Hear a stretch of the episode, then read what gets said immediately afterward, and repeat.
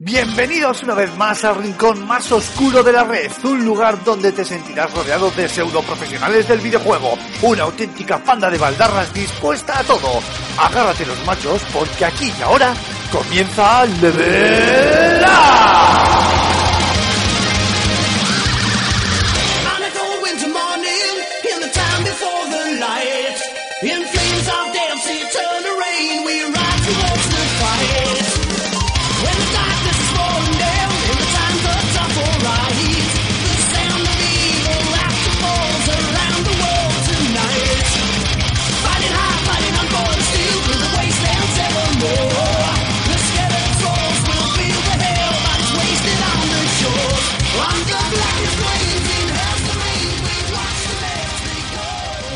Buenas a todos, bienvenidas, bienvenidos a un nuevo Level Up, una nueva semana más. Aquí está vuestro podcast de videojuegos favorito. Esta semana también con variaciones en la alineación, parecemos el Real Madrid. Y nada, también eh, con temas muy interesantes que básicamente, como ya adelantamos la semana pasada, se van a se van a seguir, perdón, centrando en videojuegos y más videojuegos, ya que estamos en fechas de múltiples lanzamientos. Pero ya sabéis que lo primero, lo primero, y como es menester, vamos a saludar al equipo que nos va a acompañar esta semana. Mar Fernández, Cormac, muy buenas, caballero. ¿Qué tal han ido estos siete días? Bien, y yo nada, aquí preparado para trolear y para dar caña con polémicas, como siempre. Bueno, como, pues, como de costumbre, ¿no? Te has estado entrenando a, a los Rocky Balboa durante la semana. Sí, efectivamente. Levantando pesas con la cabeza. Molt bé. Y señor Antonio Santo, director de fsgamer.com, entre otras múltiples tareas. Eh, muy buenas, caballero. ¿Cuánto tiempo? ¿Qué tal estás? ¿Qué pasa, guapos? Muy bien, muy bien. Sí que ha sido mucho tiempo. Te voy a decir que rotamos como el Madrid, pero sin palmar un partido de cada tres. Vamos, Eh, sí, eso, correcto. Nosotros tenemos unas estadísticas bastante superiores al, a las del Real Madrid. Ya quisiera, beso a nuestros quisiera. oyentes madridistas. Bueno, Eso, no sé. correcto. Nosotros yo creo que palmamos durante todo el verano y un poquito más, y luego ya, pues por eso veremos. No, Eso no- eso no ha sido no. Eso es hacer, eso es hacer bien la pretemporada. Correcto, Es lo mismo. Es una pretemporada hecha con calma, con, con reflexión, tiempo para pararse, para organizar nuevos sistemas de juego, tácticas. Eso, ya- correcto. nosotros que somos muy de, de- de sacar el córner y cabecearlo. ¿sabes? Tal cual. Bueno, Antonio, eh, la semana pasada eh, ya dije que, que, bueno, que ante tu falta íbamos a aparcar un, un, un par de títulos, perdón, y quiero empezar contigo y además mm, te doy rienda suelta para que nos hables eh, largo y tendido tanto de Assassin's Creed Origins como de Sombras de Guerra. Así que, oye, la batuta es tuya y empieza por el título que más rabia te dé, porque creo que ambos títulos, por lo menos a mí, me interesa bastante conocer tu opinión. Pues si te parece, vamos a empezar por, por el Sombras de Guerra, al cual en los próximos minutos llamaré Sombras de Mordor tres de cada cuatro veces. Eh, porque, mm, porque me sale así, no sé por qué, pero bueno, el juego. Eh, ¿Por qué quiero empezar por ahí? Porque es el que menos eh, cambia con respecto a la propuesta original. Yo creo que de Origins tenemos más cosas que decir o más diferencias que comentar. Podría resumir mi opinión de, sobre Sombras de Guerra en que es el juego que la primera parte quería ser. Es una cosa que suele ocurrir mucho en esta industria. ¿eh? Yo creo que todos podemos pensar ahora medio O sea, Watch, Watch- Watch Dogs 2, Claro, claro, o, o Uncharted. Quiero decir, no hace falta irte a, a un primer juego que sea malo. En ambos casos, los primeros juegos eran buenos, aunque Watch Dogs, Watch Dogs se llevó palos en su día, pero yo creo que porque se le tenía mucha manía por entonces a Ubisoft, pero no era un mal juego. Por el, sí, por el tema del, Nada, por el tema del, el juego- del, del famoso downgrade, porque el juego Claro, a mí bueno, me- también me gustó. Sí, ya, pero las cosas hay que analizarlas por lo que son, no lo que podrían haber sido. Correcto. Eh, me parece que es un juego notable. Pero bueno, en cualquier caso, eh, pasa mucho. Tú tienes un primer juego en el que tienes una serie de restricciones, tienes a la gente que está poniendo el dinero con muchas dudas, oye, estoy aquí metiendo mucha pasta, eh, no te la juegues demasiado, quiero recuperar la inversión, me gustaría no arruinarme, estas cosas que te dicen los inversores. Y a partir de determinado momento empiezan las prisas también. Oye, sácame el juego ya porque no podemos seguir metiéndole cosas porque no paramos nunca. Claro, una vez que ese primer juego tiene éxito, ya para el segundo sí que puedes decirle a tu inversor, a tu publisher, a tu jefe, esta vez deja déjame hacer las cosas a mi manera. Y da la sensación de que esa segunda parte de, Sombras de Mordor em, precisamente ha hecho eso. No cambia nada de la, de la propuesta básica de la primera parte. Prácticamente nada. No se me ocurre nada que no esté ya en una forma u otra, o como mínimo intuido, sugerido o plantado en el primer juego. Lo que hace es cogerlo todo y expandirlo. Es un juego más grande, en el que todo funciona mejor, el combate está aún más pulido, es más rápido, tiene más mecánicas, eh, más habilidades de combate, la historia también es un poquito más grande, el mundo abierto también es más grande. Da la sensación de que el primero tenían unas limitaciones bastante estrictas y, eh, y es un juego que funcionó ah, digamos, a pesar de sus defectos, por así decir, que eran muy obvios, de entrada, que era un refrito y un batiburrillo, eh, hicimos todos la coña en su día de que era, mm, este, mm, ¿cómo, le llamamos? Eh, eh, de- Tierra de Arkham, sombras de Assassins o algo así, le decíamos en la redacción, no me acuerdo bien ahora mismo, pero bueno, era un chiste por el estilo. Eh, si estuviera aquí, si estuviera aquí Raúl, eh, seguro que se acordaba. Sí, sí, sí. la leche. memoria de Pero bueno, eso, la, la coña iba un poco por ahí, es un juego muy divertido, con tres o cuatro ideas fantásticas, la mejor evidentemente el sistema Nemesis, pero que por lo demás coge cosas de aquí, de aquí, de allí y además ni se molesta en disimular demasiado. Y aquí se Antonio, separa- una, una cosita, por- Mm. para aquel que no haya jugado ninguno de los dos títulos, eh, ¿puedes explicar así rápidamente el sistema Nemesis? Uy, es verdad que, que he empezado la casa por el, por el tejado. Bueno, cier- cierro la idea y, y salto a eso. Por, Correcto. por resumir, en este juego sí que se coge todo lo que se puso con alfileres en la primera parte y se desarrolla bien y las mejores ideas se, desarrollan con más profundidad. O sea que es, eh, y además me lo confirmó eh, uno de los diseñadores jefe del juego, esta segunda parte es el juego que ellos querían hacer desde el principio. El juego que en su día no podían hacer por limitaciones, pero que ahora ya sí contaban con la confianza del publisher para poder hacerlo. Sistema Nemesis. Eh, se nota que llevamos mucho tiempo sin hacer podcast, ¿eh? estoy que me lío conmigo mismo. Nada, nada, tranquilo, tú, tú Eh, tranquilo. Si será por, será por podcast, tú dale. Nos hemos, acuérdate que nos hemos llegado a cascar podcast de casi tres horas. Eso, te iba, eso iba a decir a continuación, que aquí el tiempo es gratis. Por eso. Siempre puede dar la pausa. Bueno, ver, el sistema- nuestro, el nuestro ya no tanto, ¿eh? Ya, eso sí. Eso sí.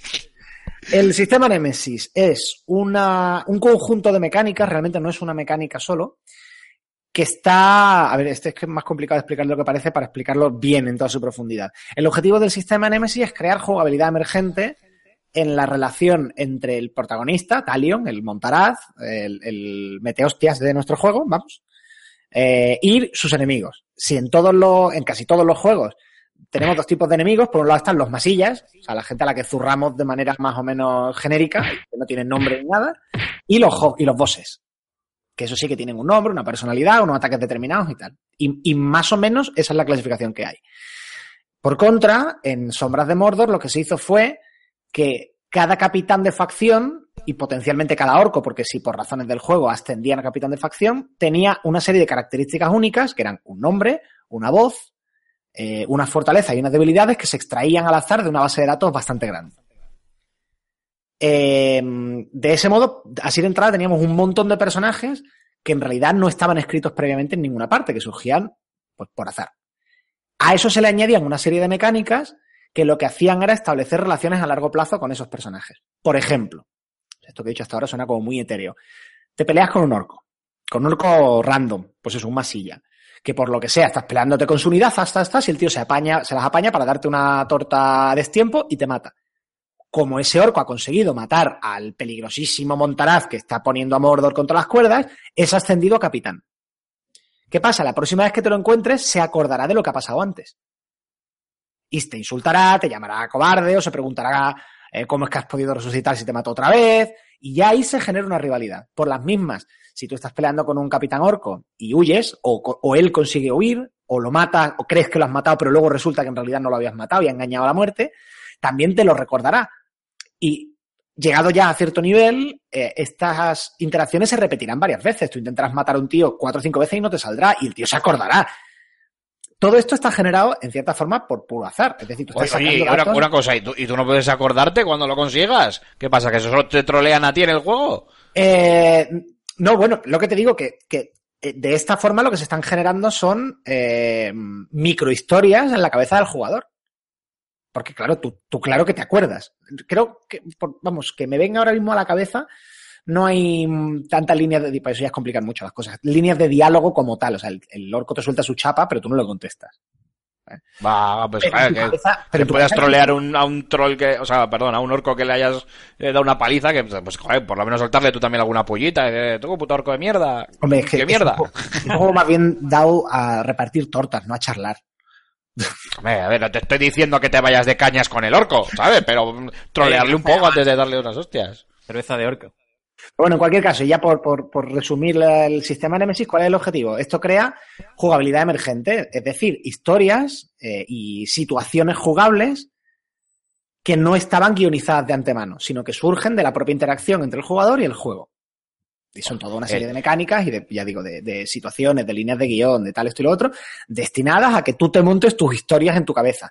Es más, lo que dije en su día con la crítica del primer juego, y se mantiene con el segundo, y lo sigo pensando, los juegos de la franquicia Sombras de Mordor, incluso sin ningún tipo de argumento, solamente con el sistema Nemesis se sostienen.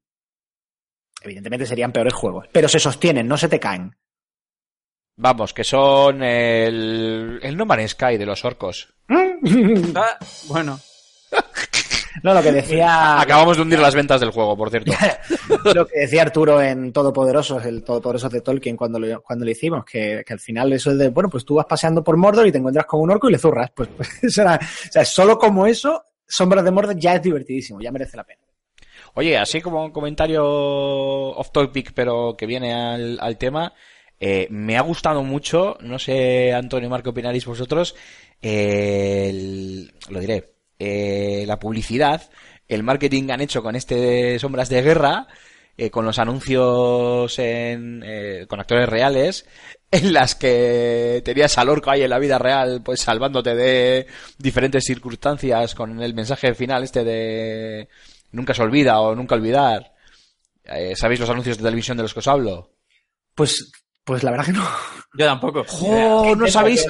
Buah, no sabéis lo que os habéis perdido. Y bueno, es- Eh. obviamente están en, están en YouTube, es de la campaña publicitaria de televisión de Sombras de Guerra, del lanzamiento de Sombras de Guerra, y es pues eso, eh, eh, eh, tú juegas al juego y entonces eh, de repente en la vida real te van sucediendo cosas mientras te vas haciendo mayor y el orco o te está troleando y te está puteando o te está ayudando y tal, porque se acuerda de que en el juego pues o le zurraste o le ayudaste o una cosa de estas. Y es todo con actores en, eh, de- o sea, con, con actores reales. Y son muy divertidos. Son anuncios que, obviamente, explicados en, en un podcast no tienen eh, ni la mitad de gracia, pero que si, vamos, si alguno de nuestros oyentes no sabe de qué anuncios hablo, que se vaya a YouTube y que los busque rápidamente, porque son muy, muy graciosos y una estrategia de publicidad y de marketing muy, muy chula, muy divertida. Me gustó mucho. Ah, Marc, perdona, no sé si querías decir alguna miraré, lo cosilla. miraré. Vale, eh, pues yo tengo otra pregunta, Antonio. Eh, claro, con todo lo que has dicho, eh, la pregunta del millón, que además creo que te la hizo Julen of the Records, eh, Julen que por cierto tampoco, el pobre le ha tocado pringar eh, esta tarde, así que tampoco nos va a poder acompañar. Eh, que, que, pues lo que te decía, ¿no? Que te lo preguntó of the Records, eh, no da la, no te puede dar la sensación o no puedes acabar un poco hastiado con la sensación de repetición. Hostia, yo me lo he pasado como un enano. Ahí va, va en gustos. Yo creo que precisamente lo que contribuye, a lo que contribuye el sistema Nemesis es evitar la repetición. En el sentido en el que, aunque evidentemente las piezas del juego son las mismas, eh, por narices, casi por definición, cada situación va a ser más o menos diferente. No es un guion que pueda estar más, más, mejor o peor escrito. Tú estás siguiendo una historia del juego y entre medias se te mete el sistema Nemesis. Yo creo, eh, vamos, por lo menos en mi experiencia, solo con eso se genera suficiente variedad de situaciones. Porque hay días que te sientas y dices, avanza un poquito la historia, y hay días que te sientas y dices, no, pues hoy no me apetece, hoy me voy a poner a, a hacer no sé qué. Ahora explico cómo evoluciona el sistema Nemesis en esta segunda parte. Yo sigo jugando al juego, de vez en cuando me meto y le echo un ratito. Ujú. Porque, porque me, me gusta el sistema de combate, me gustan las habilidades y me gusta esa parte de- del sistema Nemesis. Ya lo habría dejado hacía mucho. Porque decir, por un momento ya que te, te pasan la historia, si el juego no tiene algo más, evidentemente lo dejas ahí. Y el, sistema Nemesis, la gracia del cambio en el sistema Nemesis 2.0, digamos, em, precisamente es que antes era, digamos, una relación personal, por así decir, ¿no? Era tú contra el orco de turno y podían pasar X cosas. Ahora ya directamente puedes establecer una relación entre el orco y el resto del mundo. ¿Por qué? Porque primero hay más niveles de autoridad de orcos. No tiene solamente el Señor de la Guerra, o el- es que lo, lo jugué en inglés y no me acuerdo la traducción ahora mismo. Eh, Warlord o Cacique o no sé qué, bueno, da igual. Eh, no solamente tienen los capitanes orcos, luego ya hay señores de fortaleza, los, señores de la guerra de cada zona y tal. Y tú lo que puedes hacer es, como el objetivo del juego es, bueno, el objetivo general en principio del juego es crear tu propio ejército para enfrentarte a, Sauron. Cuando tú vences a un capitán orco en determinadas circunstancias, bueno, casi siempre, que, que no sea de nivel muy por encima del tuyo y tal, lo puedes reclutar para tu causa. Entonces ya el, tema de enfrentarte a los orcos, bueno, en la primera parte también los podías reclutar, pero no podías construir un ejército como tal, eh, de, esta forma. Tú ya, pues, te montas un pedazo de ejército, vas a saltar una fortaleza y resulta que un orco te traiciona, o has metido un espía eh, en la fortaleza y lo descubren en el último momento. Se generan dinámicas muy chulas, diferencias de, de- de- de- de poder entre ellos. Eh, de hecho, en la, publiqué un reportaje en el que hablábamos con, el, con uno de los lead designers de, del juego y comentaba que habían ocurrido cosas, o sea, que había mecánicas en el juego final que habían sido bugs en inicio en el, del sistema Nemesis, pero que quedaban muy chulas. O sea, un día llegaron, eh, ponía este ejemplo que me parece muy guapo también, para demostrar, digamos, las cosas que te pueden ocurrir en el juego. Pues montan un ejército, el, el tipo, eh, en, en una sesión de testeo, y va a saltar una fortaleza. Y en el momento de asalto de la fortaleza, coge el señor de la fortaleza y sale con un orco agarrado por los pies. Nota el pie. Tú tienes la opción de eh, enviar a uno de tus capitanes a infiltrarse como espía en dicha fortaleza. Entonces sale el señor de la guerra, decía, sacude, he capturado a vuestro espía y tal, y no vais a poder eh, utilizarle para, para matarme. Y, y- y lo mata. Y, y- dice de repente los desarrolladores, pero si nosotros no habíamos mandado ese espía ahí dentro. Ah, pues nada, es un bug. Entonces tenemos un problema. Hay aquí un problema en el sistema de detección de inteligencia artificial y ya está un espía que no lo es. Claro, sale un escritor, uno de los guionistas diciendo, espera, espera, espera, esto está muy guapo. porque nos metemos aquí unas líneas de diálogo? Y en el juego, de repente, te- ahora te aparece un señor de la guerra con el, el señor de fortaleza, con el espí- con un supuesto espía, que pilla a vuestro espía y lo mata y tal, y tus orcos se ponen a hablar contigo diciéndote, pues este no era nuestro, este tío se ha vuelto paranoico y se le ha ido la olla. Me parece una situación de juego francamente guapísima. Sí, Es- sí, es además, súper- y además eh, eh, está guay lo que dices, ¿no? Lo que comentas, eh, cómo eh, girar el, el, el bug para convertirlo en, en un elemento jugable, en un elemento del juego, vamos. Claro, entonces, ese tipo de situaciones inesperadas eh, te aparecen constantemente en el juego y me parece apasionante. Es uno de los pocos juegos en los que eh, nos encontramos ese tipo de jugabilidad emergente y de su género el único, en realidad. O sea, hay mucha jugabilidad emergente en ese plan, pues en grandes juegos de rol, pues, Skyrim, Fallout, The Witcher, en grandes juegos de estrategia tipo XCOM o Civilization también hay muy buenas situaciones de jugabilidad emergente y de narrativa emergente, pero en un juego de, de pegar tortas, que es básicamente lo que es Sombras de Mordor, aunque tenga muchos toques de rol y tal, no hay tantas, ni siquiera en un mundo abierto como los de Batman, por ejemplo, los de Arkham. Es un juego em, lineal dentro de un sandbox, por así decir. O sea, no está tan centrado en que te pasen cosas inesperadas, sino que hay una historia que no transcurre de manera linea- lineal, sino que está repartida en un sandbox. A mí me parece que en, en- en narrativa, esto del sistema Nemesis es uno de los elementos más innovadores de los, de los últimos años. Y desde luego el que más en la, en la industria AAA. Eh, Vamos, a indies hay más cosas, pero en AAA no hay nada así de original en, en los últimos 5 o 6 años.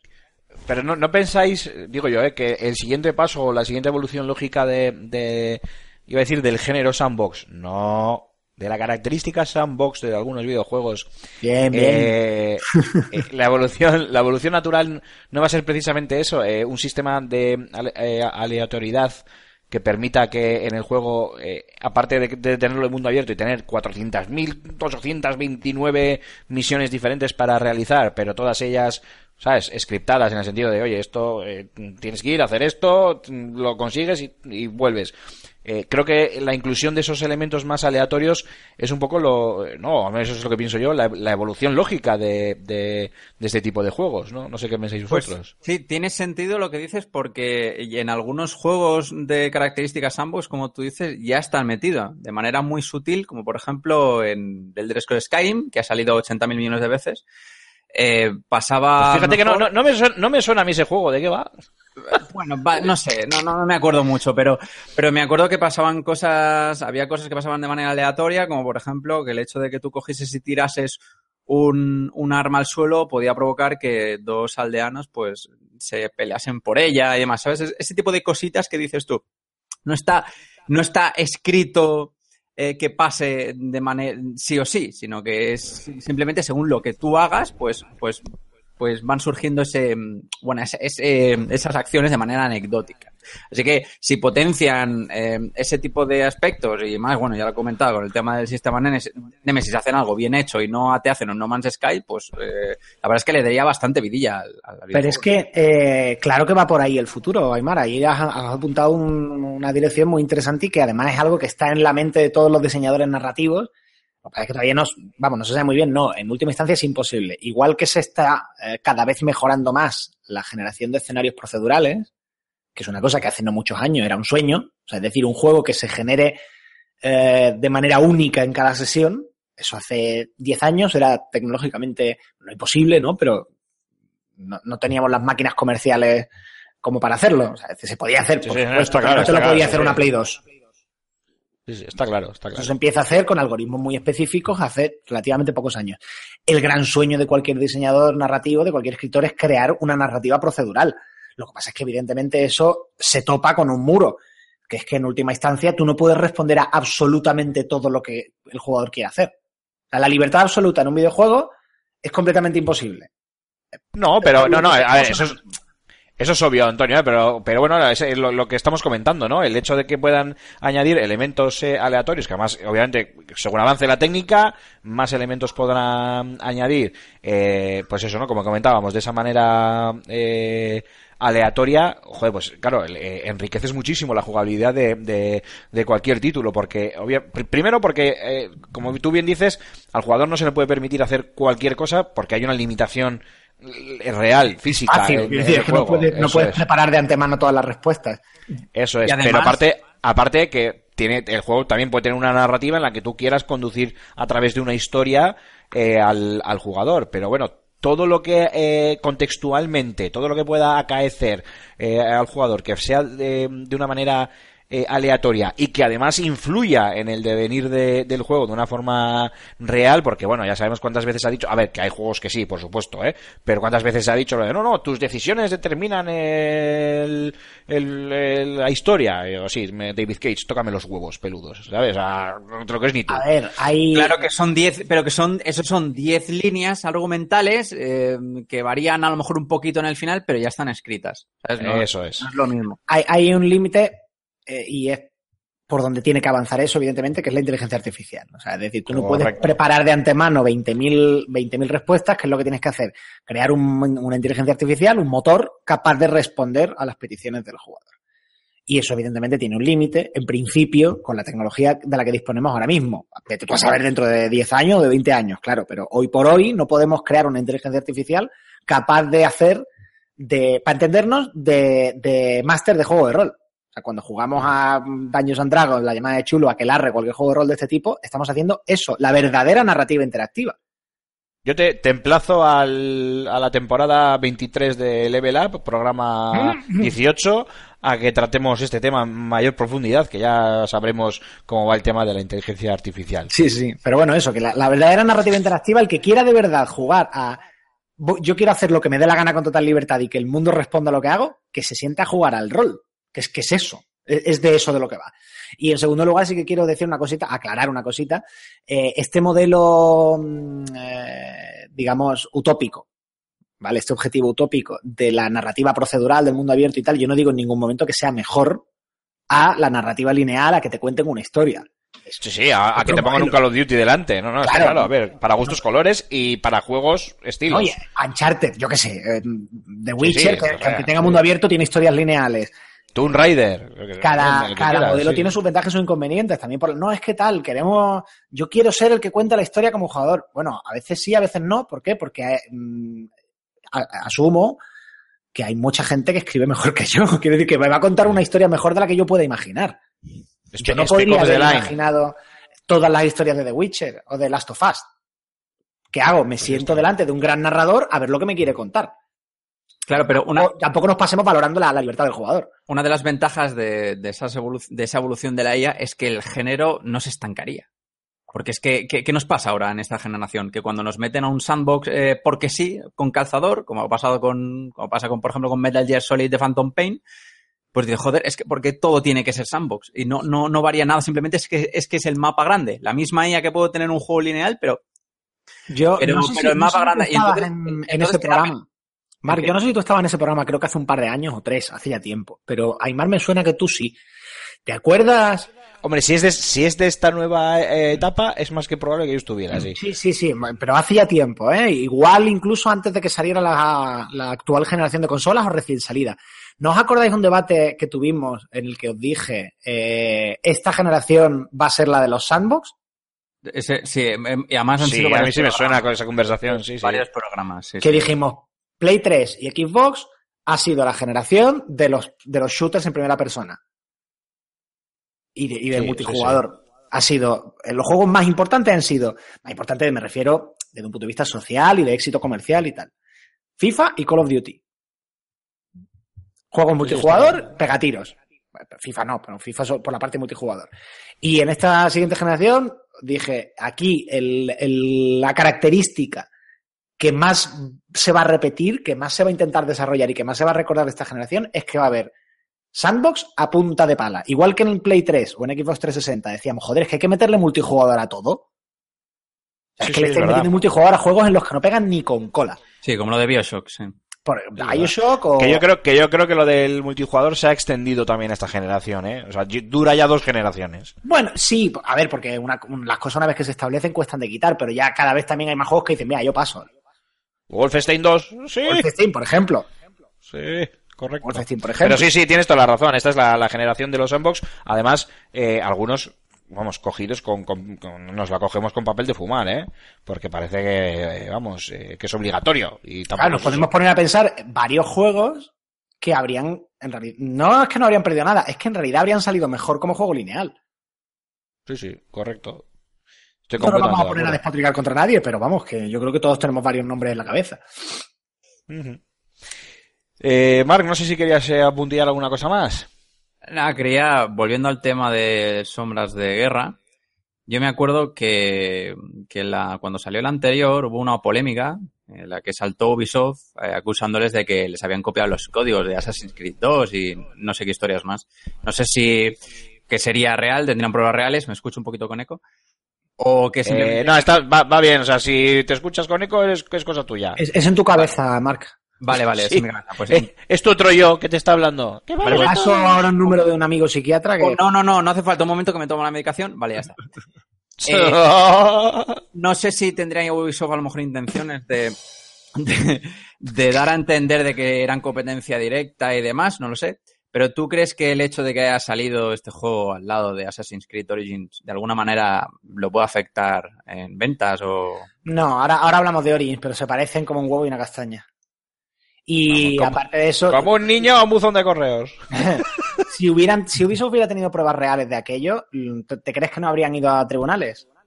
Sí, está claro, A está ver, claro. cuando digo que era, claro. que era un, un fusilado de Contra Warner, de Assassin's Creed, hablo de un fusilado en el nivel de las ideas. No en código ni en assets visuales. Porque entiendo que eso, primero, no es tan fácil de. Vamos a ver, no es tan fácil de robar. Y segundo, es que ese espionaje industrial es un delito muy grave. Sí, sí, cierto. Francamente- Y, de- y dependiendo de qué países, con penas muy jodidas. Eh, a ver, es cárcel de entrada para, para la persona individual que lo haya, que lo haya hecho eh, y, y multas millonarias que habrían supuesto el cierre de, Monolith. Claro, es que me acuerdo eh, que se hacía la comparativa con el vídeo de Ezio andando por encima del- de un cableado y el al talo- talión o como se llama este ha- haciendo lo mismo. Entonces me, me Ya, bueno, pero es que también ahí, a ver, la- las Que no, formas que no puedes- digo que esté a favor, no digo que esté a favor porque la, no- la forma en las que puedes caminar por encima de un cable sin caerte y abrirte la cabeza, yo creo que son limitadas, eso para empezar. Y segundo, que es lo que te digo, que, que fusilar algo eh, solo es delito si lo haces en determinadas circunstancias y de determinada forma, digamos. O sea, coger Batman y decir, hostia, qué guapa esta mecánica de pelea, las mecánicas de juego no están protegidas por copyright, para empezar.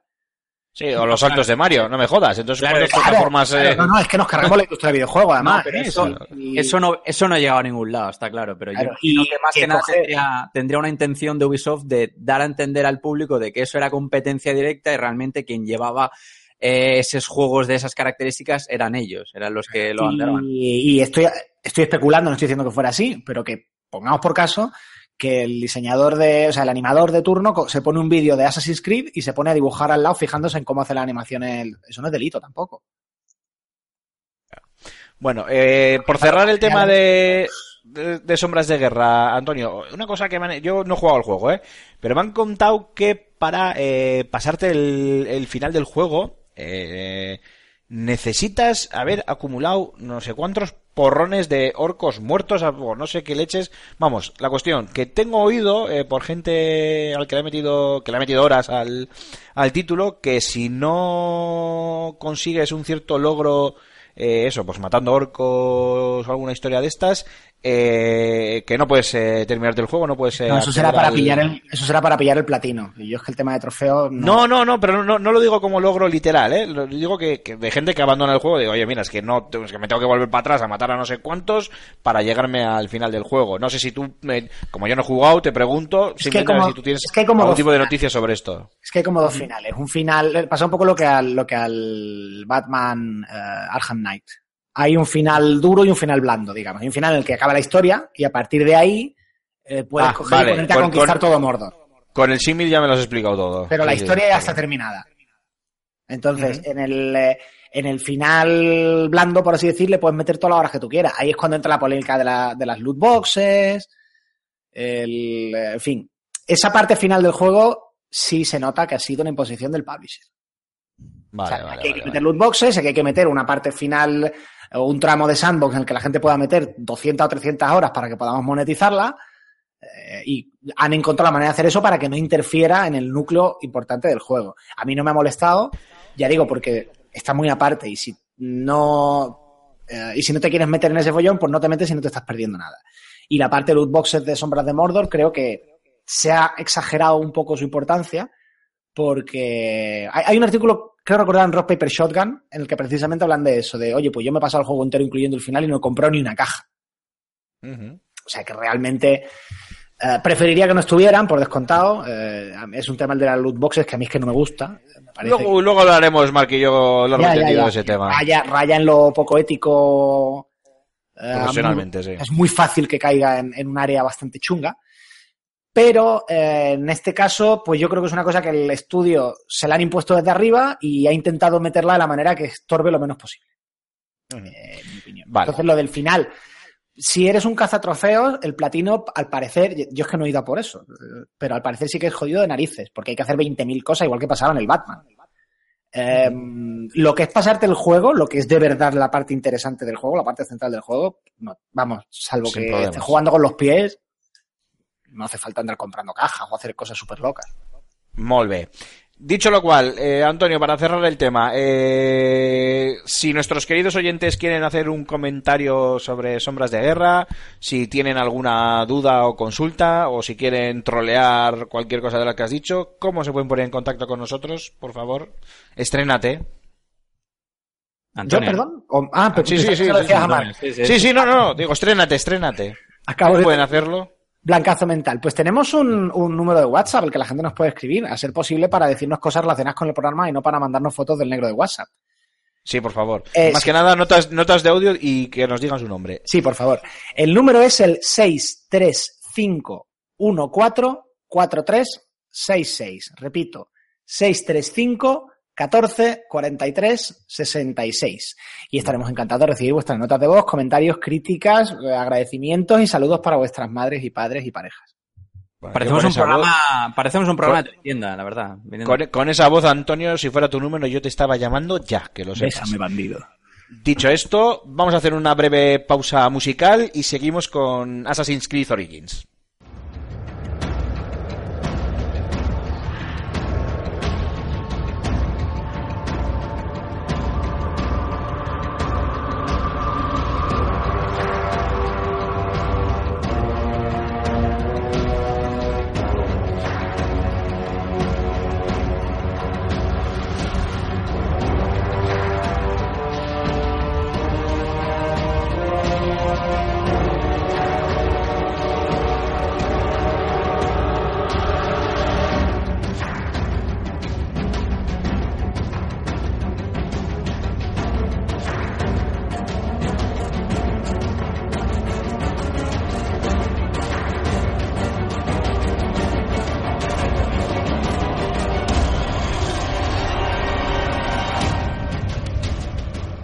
Antonio, pues hoy te vamos a, exprimir mucho, como ya he comentado al principio del programa, así que continuamos eh, contigo y continuamos con la última interacción de Assassin's Creed, ese Origins, eh, pues que está contextualizado en el antiguo Egipto y que eh, nos cuenta un poco el, eh, ¿no? El inicio de, de la saga de los Assassins y que además has tenido la oportunidad de jugar largo y tendido. Yo lo tendré en breve, tengo que quedar con Her Director, que con los temas del fan ya nos empezamos a organizar para estas cositas, pero todavía lo tengo ahí en la cola de pendientes, así que ponme los dientes largos, por favor.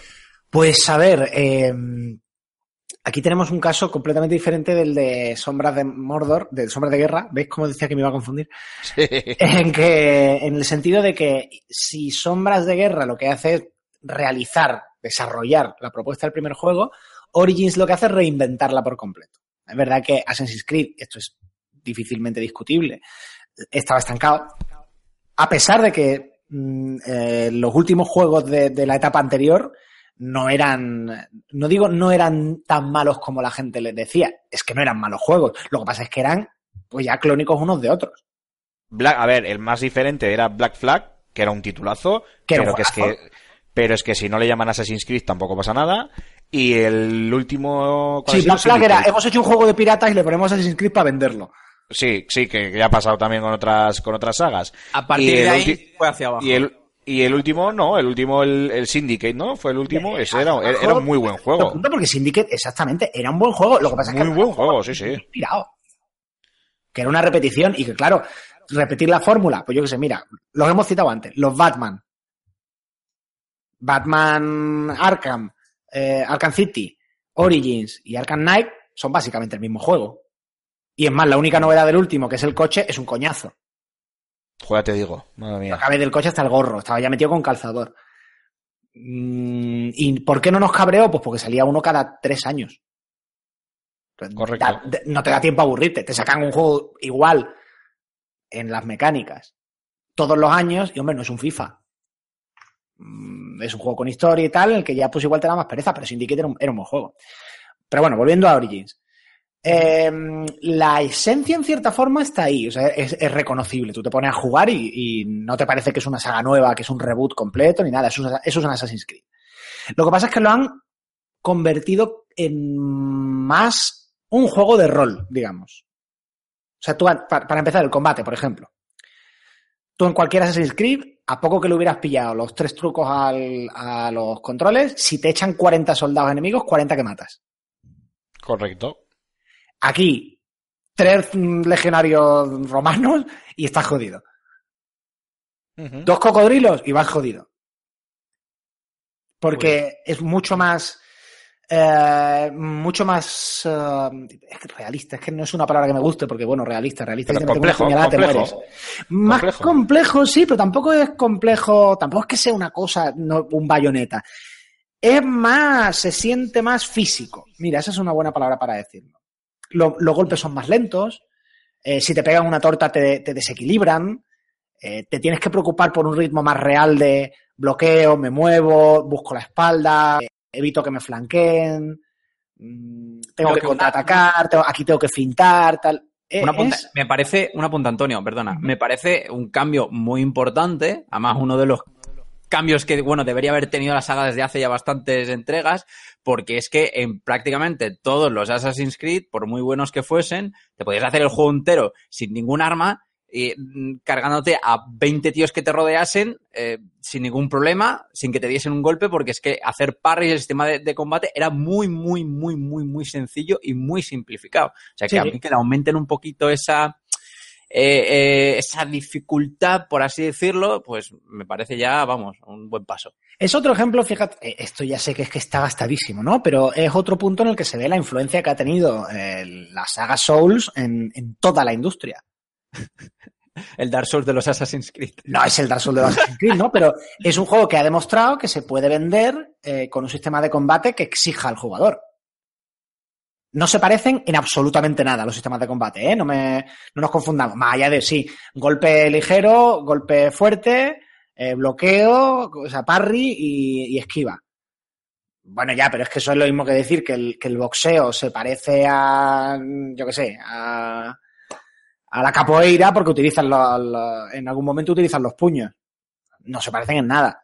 Pero sí que yo creo que hay un, oye, esto se puede hacer, ¿eh? que no, no implica perder público. Podemos exigirle a la gente un poquito más y hacer un sistema de combate un poquito más pausado, un poquito más cerebral y un poquito más exigente. Solamente ese cambio ya supone una evolución, digamos, en el ritmo natural del juego. No esta cosa de voy corriendo a todos lados y me subo un tejado y me tiro, mato a 40 tíos y me vuelvo a subir otro tejado. No, aquí ya, hostia, tienes que hacer una misión de combate, ves el campamento enemigo de lejos, limpiar un campamento de bandidos, ves siete tíos y dices tú, espérate a ver por dónde entro.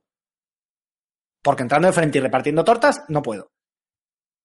Eso ya te obliga a manejar mejor el sigilo, a tener que aprender el manejo de las distintas armas y gadgets y de habilidades. También te obliga a desarrollar, tú aquí vas ganando, bueno, como en otros Assassin, puedes eh, mm, este, comprar habilidades nuevas y crear equipo nuevo y tal, esto y otro. Pero es que aquí, para jugar con cierta comodidad, eh, de verdad lo tienes que hacer. No es una cuestión de, bueno, pues voy desplegando el juego porque es un poco lo que hay que hacer y tengo estos puntos de habilidades y lo voy a gastar para tener más cosas que hacer porque así es más divertido. No, no, es que como no te pongas a utilizar las habilidades y a desarrollar el personaje y a crear nuevo equipo, vas a pasar un rato complicado.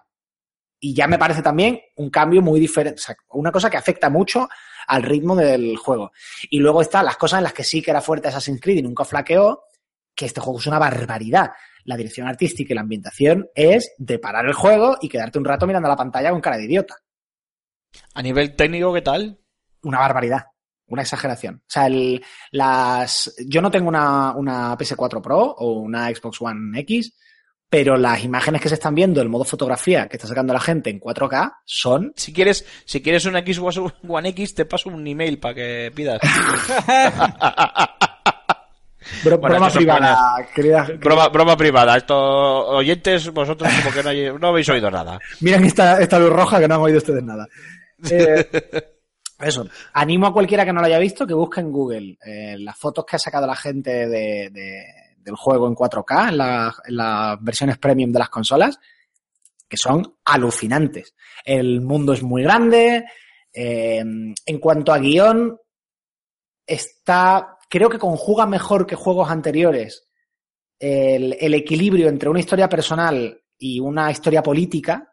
Por ejemplo, Unity en su guion decepcionó que te ofrecía la típica historia de venganza y tal, que es muy común en los Assassin's Creed, pero no tenía tanto de historia política. O sea, la Revolución Francesa estaba de fondo, no era algo en lo que tú te implicaras. Mientras que, por ejemplo, en Syndicate pasaba un poco. No tanto lo contrario, ¿no? Pero los protagonistas no tenían tanta historia personal y estaban más metidos en el, en el ambiente de la época. Y aquí tenemos una historia de venganza personal, pero está muy bien engarzada y, se lleva muy bien de la mano con la historia política de la bronca entre asesinos y templarios. Aparte de que están muy bien también los saltos entre tiempo presente y pasado, y que la historia personal de Bayek, del protagonista, creo que está reflejada de una manera, mm, dentro de que es muy, de punto de partida bastante tópica, creo que está reflejada de una manera bastante humana. O sea, el personaje te lo crees. Un hombre que está, que tiene su duelo, que ha sufrido una tragedia, por la que busca venganza, pero que le ves que ya ha pasado un tiempo desde la tragedia, que, que ha encontrado una manera de gestionarla y de afrontarla, que tiene incluso eh, espacios en los que es feliz, porque pues la vida sigue, a todos se nos muere gente, por desgracia, afortunadamente no de manera trágica habitualmente como en este caso, pero todos seguimos con nuestra vida y, gestionamos el duelo como podemos. Y en este caso ves a alguien que, pues, eso, ha vivido una tragedia, pero que unos meses después, pues, se puede encontrar con un amigo y se puede reír y no está todo el tiempo como muy intenso y muy emo viviendo en su drama personal. Hay muchos detallitos muy chulos. A mí me ha gustado mucho. Me parece que recupera eh, la inspiración que la saga había perdido. Han hecho muy bien en dejarla respirar. Y si a partir de ahora, nadie duda de que evidentemente va a haber más Assassin's Creed mientras sigan vendiendo. Pero si renuncian ya definitivamente al ritmo anual y van sacando el juego, pues cada dos, tres años, un ritmo un poco más natural, eh, esta saga hay Assassin's Creed para mucho tiempo. Y, por mi parte bien, ¿eh? No, vamos, no tengo ningún problema. Hombre, es que si nos empezamos a pa- a parar, a- a- nos paramos a pensar en épocas históricas en las que podemos ver Assassin's Creed y todavía no hemos visto, y digo así a bote pronto, el medievo o... No, época- épocas y lugares, porque hay épocas que Sí, sí, sí, que claro. han salido, pero que en otro lugar del mundo serían muy chulas. Y, por ejemplo, juegos de templarios solo hay uno, y en realidad está muy bien también Sí. saltar El de un punto de vista a otro. el Japón feudal, eh, eh, el lejano oeste, que a mí me fliparía, que igual suena muy... se te va la olla y tenemos Red Redemption 2 a la vuelta de la esquina, pero a mí no me parecería para no, nada una mala no, no me parece para nada una ninguna parada. estupidez. La antigua Roma, aunque aquí aparece, quiero decir, el, el Origins está ambientado en el Egipto tolemaico, que es el, el Egipto de Cleopatra, para entendernos. Eh, que es ya una época en la que el Imperio Romano está presente y está ahí. Pero un juego totalmente basado en el, en el Imperio Romano, que puedes hacerlo incluso de, de este previo a esa época, aunque bueno, se supone que ahí es cuando nacen los asesinos y templarios tal como los conocemos, pero bueno, se podría hacer, o, en el- o ya en el Imperio Romano eh, un poco más tardío, época de Trajano o así. Eh, aquí estamos en, la época todavía del triunvirato, Marco Antonio, César, le pide tal. Eh, pues te puedes ir a la época de Augusto, te puedes retroceder un poco a, la época republicana, puedes avanzar, irte, este, pues es que si te quieres poner a retroceder te puedes volver loco, ¿eh? Porque la, Grecia helenística, post Alejandro Magno, ahí tienes también para aburrir. Entre Persia y Grecia y tal. Eh, tú has dicho el Japón feudal, el imperio chino, tienes ahí también para aburrir.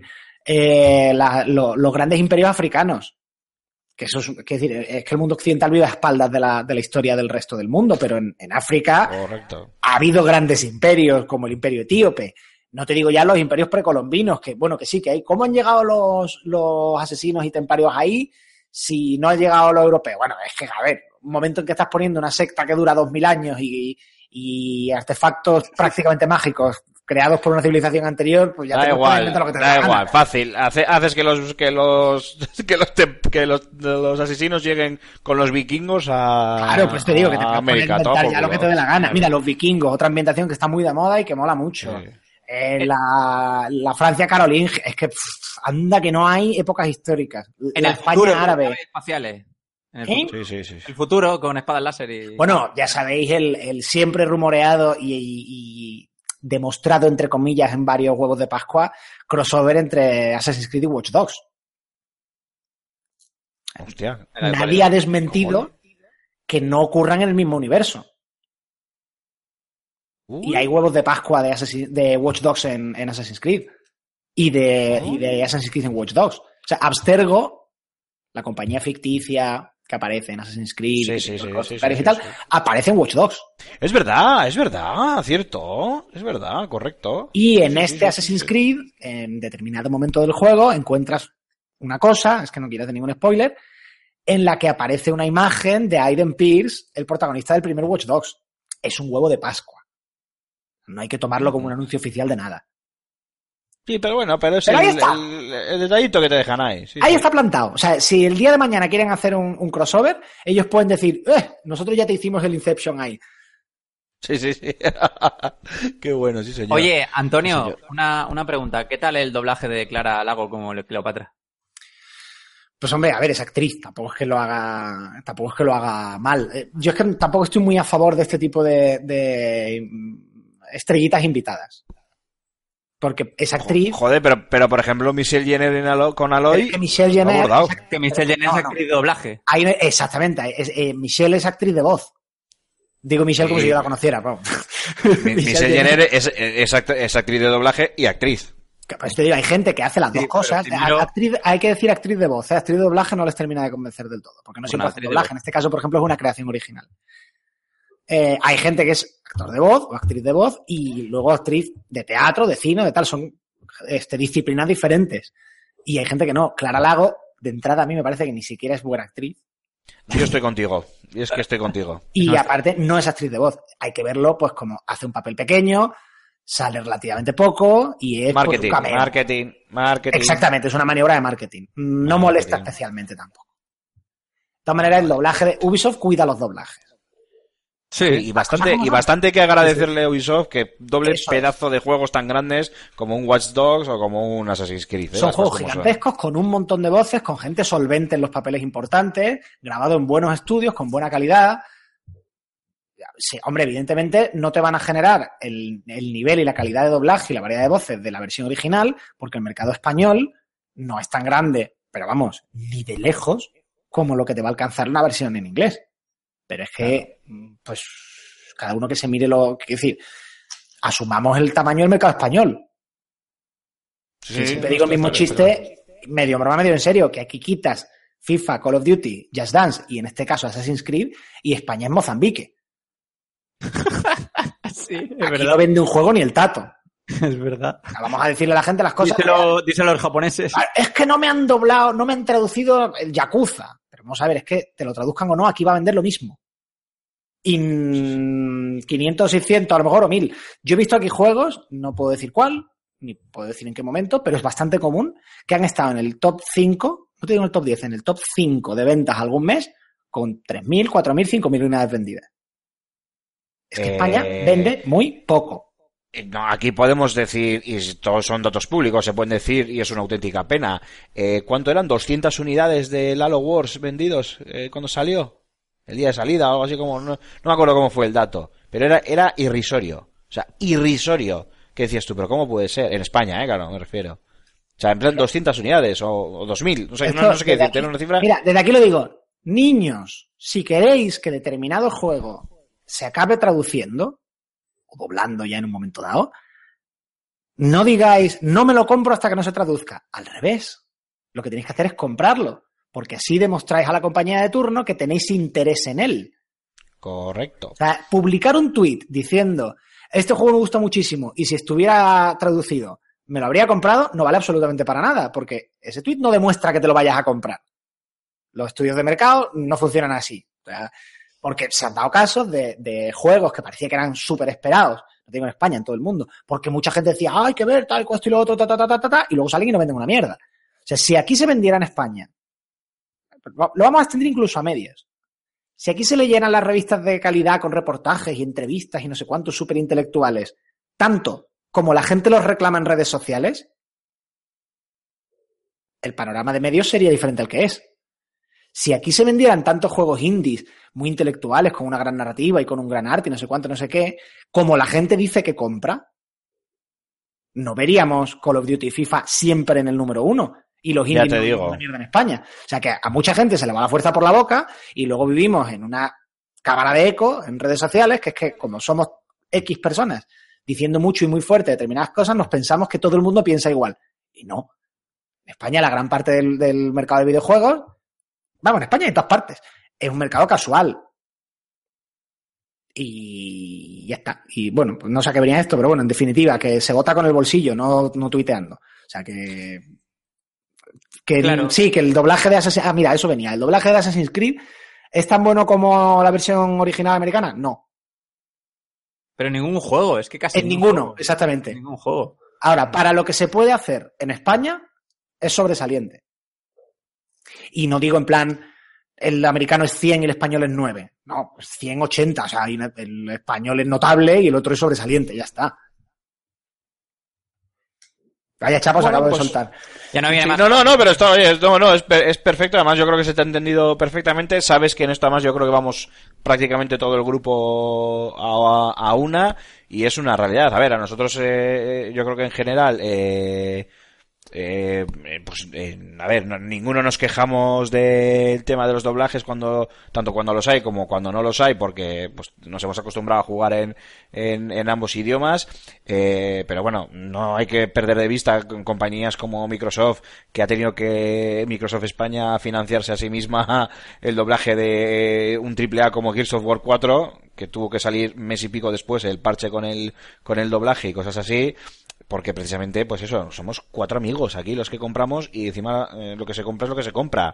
El Call of Duty y el FIFA, tú lo has dicho perfectamente, Antonio. Entonces a mí, bueno, me parece que, que está muy bien esa, ese dato que has dado porque, bueno, al final, eh, como tú bien has dicho, de nada sirve quejarse y patalear en, en Twitter y decir que no te compras hasta que no te lo doblen, porque efectivamente el juego es, es el, el juego, mira, nunca mejor dicho, el juego es a la inversa. Cómpratelo y luego ya, ya Dios dirá. Pero vamos, que no, es- no hago más que repetir tus, tus palabras en, en Sí, ese pero sentido, Aymar, o sea que- a- Aymar y Antonio, ahí entran motivos económicos.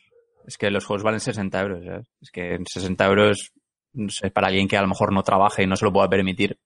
Yo, que- mira, que- aquí que voy a, digas, voy a- bueno, voy a hacer reivindicación de que quiero Sí, este pero juego. me Voy estás hablando, me estás hablando de un videojuego, no, no de comida para tu casa. pa' voy a decir ¿eh? una cosa muy impopular. Los juegos son muy baratos. Llevan esa prácticamente relativa lo mismo cosas. 20 años. Sí, pero por esa relativa y esas cosas, ¿sabes? No estoy hablando de que sean proporcionalmente caros, sino me refiero de que cuestan un dinero, de que no son, como dice Aymar, bienes de primera necesidad, y si te puedes permitir comprar uno al mes o lo que sea, no te vas a comprar uno que está en inglés, sino te vas a comprar uno que... Eso, eso es una decisión de compra absolutamente respetable, por supuesto que sí. Vamos a ver. Bueno, jodido. Sí, sí, nos ha Sí, jodido. vaya. Lo que pasa es que Claro, pero es que las ventas es lo hay que que... ser consecuente con, con- quiero decir, hay que conocer cuál es el ambiente y saber cuáles son las razones para llorar y cuáles no. Los juegos, insisto, y esto sé que es muy impopular, los juegos son muy baratos. ¿Por qué? Porque no ha, no ha subido su precio eh, siguiendo el IPC, o sea, siguiendo la inflación. Todo lo demás se ha encarecido X, los videojuegos no. Los videojuegos, si se hubieran encarecido siguiendo la inflación, deberían costar entre 100 y 150 euros. Claro, pero por eso pasas de temporada, DLCs, micropagos, ese tipo de cosas. Sí, Claro, por eso digo que- normal, sí, sí. No, pero me refiero, evidentemente, no, no estoy criticando ni que los juegos sean caros, ni me voy a poner liberata como ciertos youtubers eh, con el tema de los impuestos, sino estoy diciendo que, bueno, pues que es un producto pues que cuestan cierto dinero. Y que Buah, eso que es, espera, espera, espera, espera, stop and go, stop and go. Eso que acabas de decir que es por el comentario del, del puto ignorante del Sassel este. sí, sí. El comentario de, de que no estamos en, en la época que- feudal o algo así, que hay que quitar los impuestos. A ver, eso no- ni, perdamos, ni perdamos tiempo comentando ese tema. Por eso lo quería Oh, pasar por encima. toma, y otra cosa aparte también, yo entiendo, a ver, gastarse de set- 60 o 70 pavos en un juego, efectivamente, duele. O sea, te puedes comprar X al año, salvo que tengas mucha pasta. Pero, y esa es otra, también es que vivimos en el mundo de la urgencia y de la prisa. Ya, Yo, claro. juegos de lanzamiento, yo me dedico a esto y me los mandan, vale. Claro. Pero si no me dedicara a esto, juegos de lanzamiento me compraría, pues los que me vuelven súper loco y lo Y demás, poco más. pues, no. Pues cuando llegue una rebaja, si está a muy buen precio y me conviene y me interesa y tal, pero pues, igual que cualquier otra cosa. O sea, tenemos- hay cosas que, que si me vuelven súper loco me gasto el dinero, si no me espero a que haya una rebaja. Pero si hoy por hoy todos tenemos, todos, ¿eh? el que sea jugador empedernido, que sea un jugador, vamos, empedernido, el que juegue más o menos, acaba teniendo decenas de juegos en las bibliotecas. Entre los que ya se regalan gratis con el Plus o con el Live. Eh, las eh, mega ofertas de Steam con tropecientos juegos por eh, un dólar. Eh, las ofertas, como bien dice Antonio, pasando un tiempo en las que se rebajan los, los precios. Y algún que otro juego que te compres de salida porque le tienes unas ganas hiper locas, Cago en 10 y al final todos, bueno, yo he dicho decenas por intentar estabilizar un poco la media, pero bueno, en, nuestros casos particulares, que somos unos putos fricazos, eh, yo tengo cientos y creo que soy el más mierda de todos vosotros, o sea, imagínate. Pero vamos, y eh, bueno, hay otra cosa también que ha, que ha citado Mark, microtransacciones, loot boxes y demás, dentro de que ya he dicho que no me gustan, am, hay otro asunto también, que es que nunca jamás ha sido tan variada la industria de videojuegos y la oferta de videojuegos. Entonces, Y tan original. son caros porque lo- las microtransacciones no sé qué. Es tan fácil como no comprar esos y comprarte otros. O sea, porque, porque esto es tan amplio que seguro que hay un juego con mecánicas muy parecidas que no tiene eso. Sí, sí, no ya lo nada por perderse dijimos. una cosa, no, no, no pasa nada por perderse algo en la vida. Ya lo dijimos, creo que precisamente la semana pasada en el, en el programa de, de retorno. Eh, exactamente lo mismo que estás diciendo, lo que estás diciendo tú, Antonio, que, que, hay, que tenemos para elegir, tenemos para elegir y además cada vez más, más original. Eh, pues Antonio, yo si quieres dejamos por zanjado el tema de Origins. Bueno, Mark, no sé si quieres preguntar alguna última cosa. Sí, em, ¿qué, tal Venga, el- rápidamente. ¿Qué tal el guion de Assassin's Creed Origins? Que yo creo que, a mi parecer, es lo que mejor, suele hacer Ubisoft en, en- en sus juegos, y al menos en todos los Assassin's Creed. Pues lo, que comentaba antes, yo creo que está mejor hilado la parte de historia personal con la parte de historia general, digamos, de, de bronca política entre facciones. Y el ritmo de la historia está muy bien planteado por la propia naturaleza de las misiones, cómo están escritas y tal. Es un, es un mundo que te invita a explorarlo a tu ritmo, a ir aquí y allá y a... Tiene un ritmo pausado muy bien conseguido, por así decir. No es que sea un juego lento, ¿eh? Sino que no No son- tienes la claro. sensación de que te estén llevando de la mano y puedes jugar a tu ritmo, Claro. sin que a su vez tengas la sensación de que te estás perdiendo en la historia. Yo creo que está muy bien logrado. Pues hay que. Bueno, pues- El Black Friday es dentro de nada, lo recuerdo, así que. Sin ser The Witcher. Es que no es tampoco. A ver, es una historieta de aventuras. eh, y lo, lo que se dice un, este, un folletín. O sea, es un folletín de aventuras. Es lo- los tres mosqueteros meets. eh, no sé, Batman, por así decir, ¿no? O sea, porque es un poco superhéroe el personaje, aunque sea más realista. Tampoco tenemos que esperar ahí una novela de Zola en desarrollo de personaje. Pero como aventurilla de, pues eso, de acción y, de- y un poco de TVO, con ese toquecito pulp que tienen además los Assassin's Creed de, de esto es una fantasmada y me da igual. Mola mucho. Pero a mí, a mí me parece muy bien, oye, eh, que, que puesto a soltar una fantasmada, no te pongas a, a intentar hacerlo. Mira, Wolfenstein y, y Assassin's Creed, por ejemplo, son dos juegos recientes que, que hacen muy bien el. Mira, me la bufa todo. O sea, esto es una fantasmada y lo sé.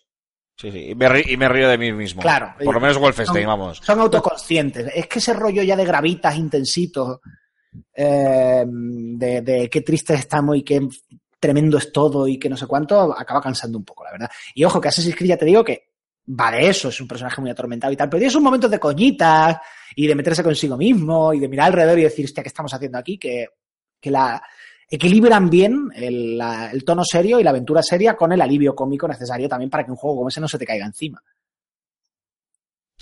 Pues Antonio, muchísimas gracias. Te vamos a despedir aquí, pero no sin antes eh, darte de nuevo la oportunidad de recordarle a nuestros oyentes eh, cómo se pueden poner en contacto contigo, con nosotros, para preguntarnos o comentarnos o decirnos cualquier cosa que quieran sobre también este Assassin's Creed Origins. Pues recordamos a todos nuestros oyentes que tenemos desde hace muy poquito eh, un número de WhatsApp al que pueden escribirnos, mandarnos sus notas de voz y compartir cualquier pensamiento, opinión, crítica o comentario que quieran enviarnos. El número es el 635 14 43 66. Repito, 635 14 43 66. Estaremos encantados de recibir vuestros comentarios y los leeremos o emitiremos, si son de voz, en el siguiente programa. Llama ahora, Correcto. llévate una aspiradora gratis para Este juego de cubertería de plata. Efectivamente, y a los 100 primeros les regalamos... eh, bueno, vamos a dejarlo. Un abrazo. Antonio, muchísimas gracias. Un placer tenerte de vuelta en Level Up y espero que nos escuchemos dentro de siete días. A ver, a ver, un abrazo a todos. Venga, hasta luego. Eh, Marc, un pequeño descansito musical y vamos tú y yo ya ahí con el, con el, como dicen los de la vida moderna, con el picorcito de la crítica. A tope.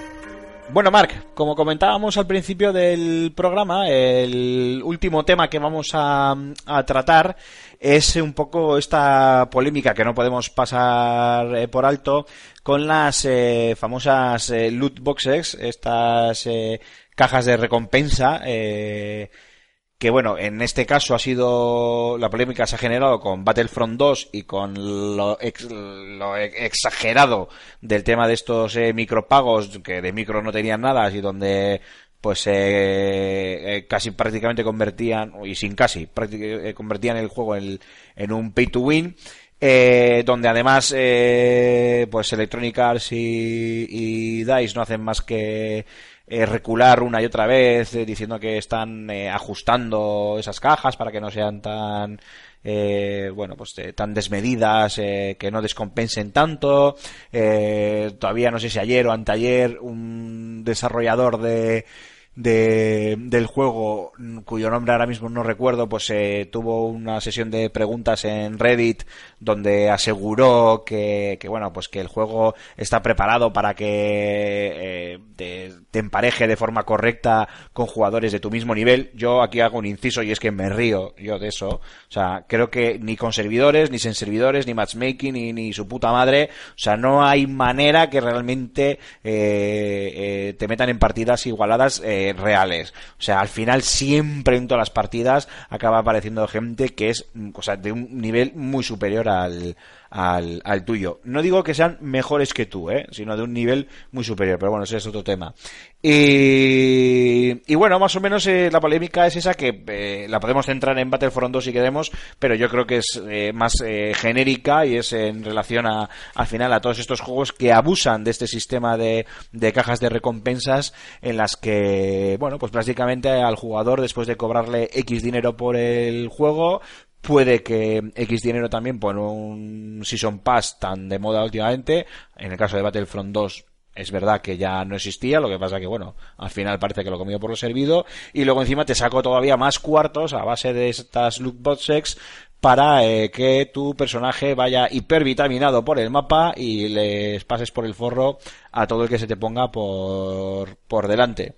Yo sé que tienes mucho que decir al respecto, así que vía libre, Mark, y desahógate. Vale, yo creo que mm, esto, eh, en esto, Antonio Santo, antes de ir, se ha dado, la clave, ¿no? Eh, la industria del videojuego ha pegado una evolución eh, muy grande de la mano de la revolución tecnológica que llevamos viviendo en la época actual.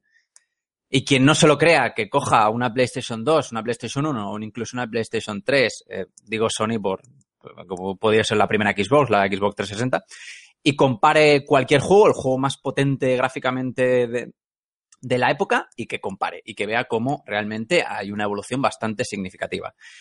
Pero eh, los videojuegos han mantenido el precio. No ha habido un cambio, no ha habido un, un, crecimiento eh, exponencial en el precio, incluso una reducción si luego miras del cambio pesetas-euro y demás, pero bueno, eso ya es otro asunto. Entonces, los, los, las empresas los hacen ahora mismo desarrollos, hacen desarrollos cada vez más largos, eh, con inversiones mucho más, mucho más grandes, y entonces, de alguna manera, tienen que recuperar ese beneficio. ¿Qué pasa? Pues que ahí entra todo, no solo el tema de las loot boxes, sino eh, ese, digamos, contenido premium o contenido descargable que van completamente aparte de lo que es el precio del juego, del juego original, ¿no? Entonces, ¿qué pasa? Que esto, esto lleva bastante tiempo. ¿eh? Esto lo que pasa es que ha salido ahora con el tema de las loot boxes, pero como si las loot boxes fueran ahora algo, algo maligno, por así decirlo. Pero esto lleva ya bastante tiempo y de más formas que no. No, de hecho, de hecho, de hecho, Mark, si, si me permites eh, el inciso, eh, el tema de las loot boxes eh, han salido ahora a la palestra por el tema de, de- de cómo las ha empleado eh, Electronic Arts en, y DICE en, en este Battlefront 2. Pero, coño, el ejemplo más claro de loot boxes eh, eh, bien usadas es Blizzard y sus juegos, sobre todo, pues por ejemplo, Overwatch, ¿no? Donde esas loot boxes te dan skins, eh, eh, frases, gestos y este tipo de historias que nada, eh, para nada influyen en, en el devenir del, del juego. O sea que en, en- en eso estoy contigo. Eh, han salido a la palestra como algo negativo, pero por el uso que se les está empezando a dar o bueno, empezando, algunos títulos ya llevan algún tiempo en realidad, por el hecho de que acaban convirtiendo un título normal y corriente en un, en un pay to win. Claro, es que, a ver, el concepto en sí eh, no, no, es, no es malo. O sea, esto ha pasado con, al revés, eso es, eso es, con contigo, los, sí. con los DLC, con las expansiones, con los micropagos. El concepto sí no es para nada malo. Es más, cuando salió el tema de las expansiones de los DLC y todo el mundo eh, chillando gritalare, ¿quién hubiese querido, por ejemplo, que en su época en Nintendo 64 el The Legend of Zelda Ocarina of Time le hubiesen metido DLCs y expansiones del nivel, por ejemplo, de The Witcher ahora? O sea, yo creo que todo el mundo.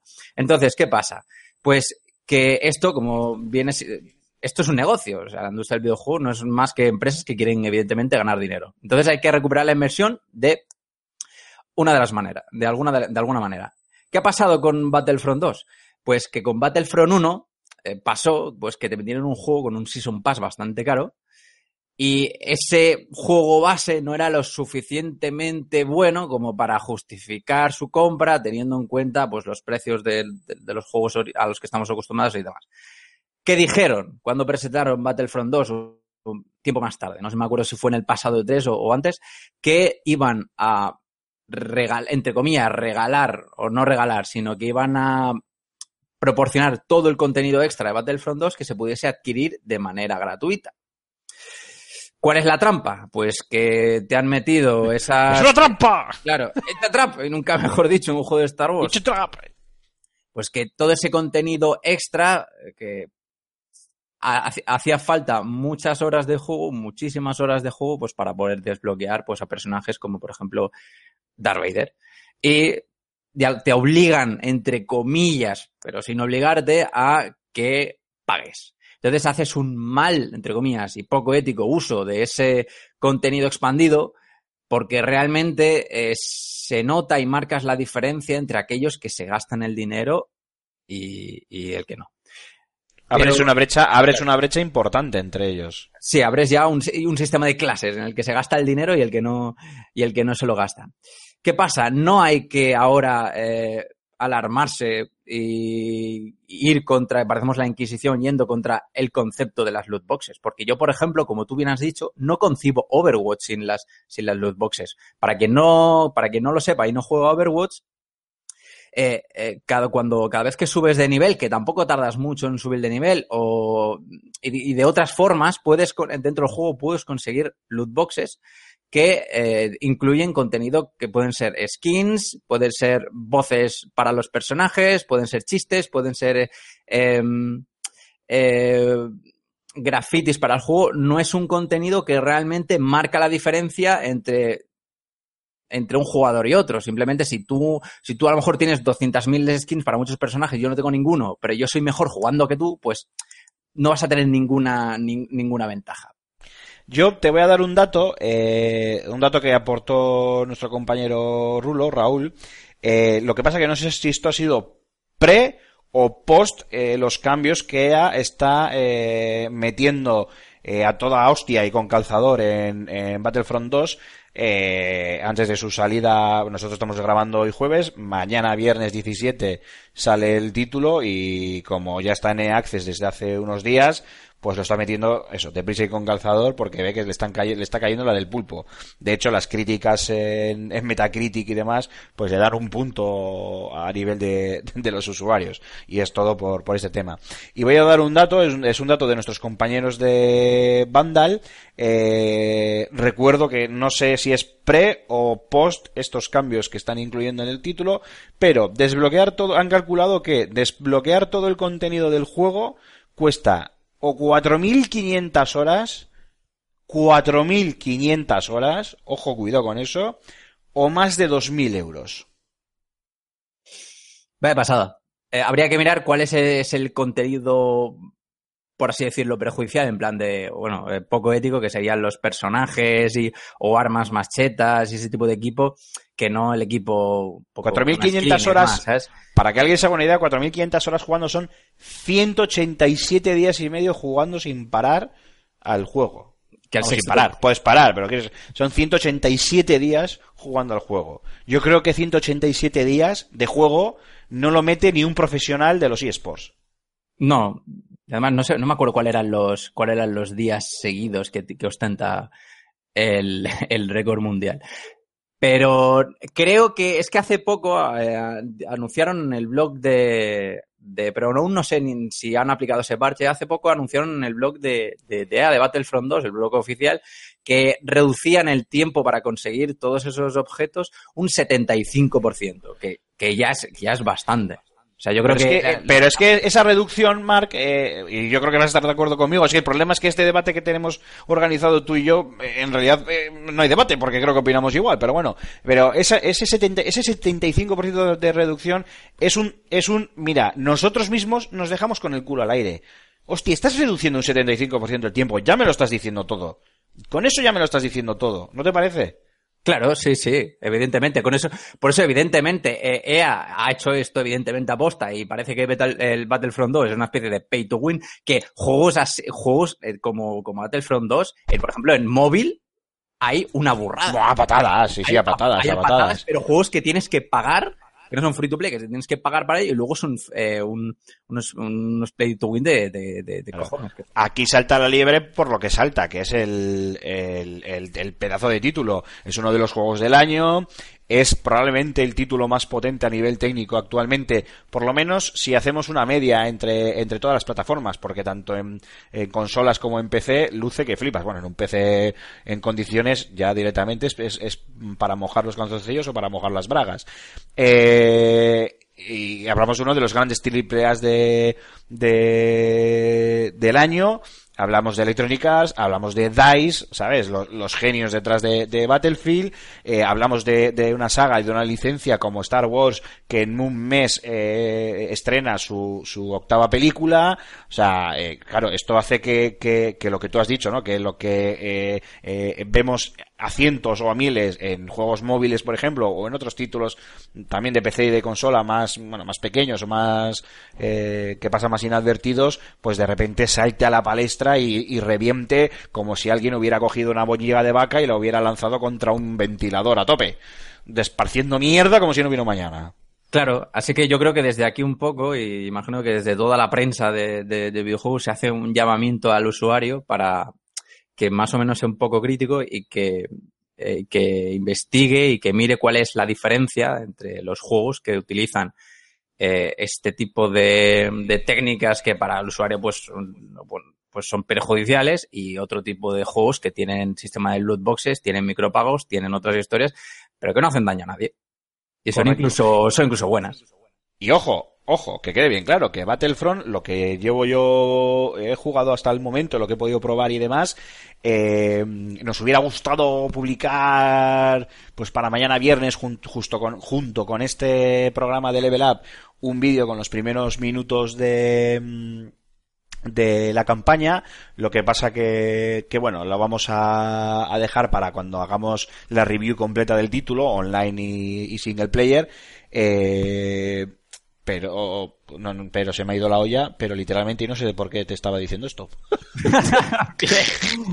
no sé, o sea, se me acaba de ir total, se me ha quedado en blanco, pero blancón que me acaba de, de dar. No sé por qué estaba diciendo lo de... Ah, bueno, sí, estaba, lo estaba diciendo porque lo que he podido probar hasta, hasta el momento demuestra que es un título que sigue siendo igual de divertido que no era el primero, porque oye, el primero era un multijugador estupendo, súper divertido. Sí. Estaba muy bien, yo le metí bastantes, bastantes horas. Es cierto que el, el pase de temporada le jugó una mala pasada y, y le penalizó porque la gente fue abandonando poco a poco el juego eh, entre comillas, ¿eh? porque todavía hay uno, aún hoy hay bastantes jugadores en el título, pero es cierto que, que le, penalizó porque claro, la gente ya no tenía los mismos paquetes, entonces el que quería jugar en, yo qué sé, pues en Scarif, por aquello del, de, de One, pues eh, claro, pues eh, si tú tenías el mapa y tu colega no, pues no podíais jugar, bueno, al final era, era un Cristo bastante, bastante grande, pero era un juego técnicamente brutal, o sea, atacar una TAT y reventarlo y verlo caer,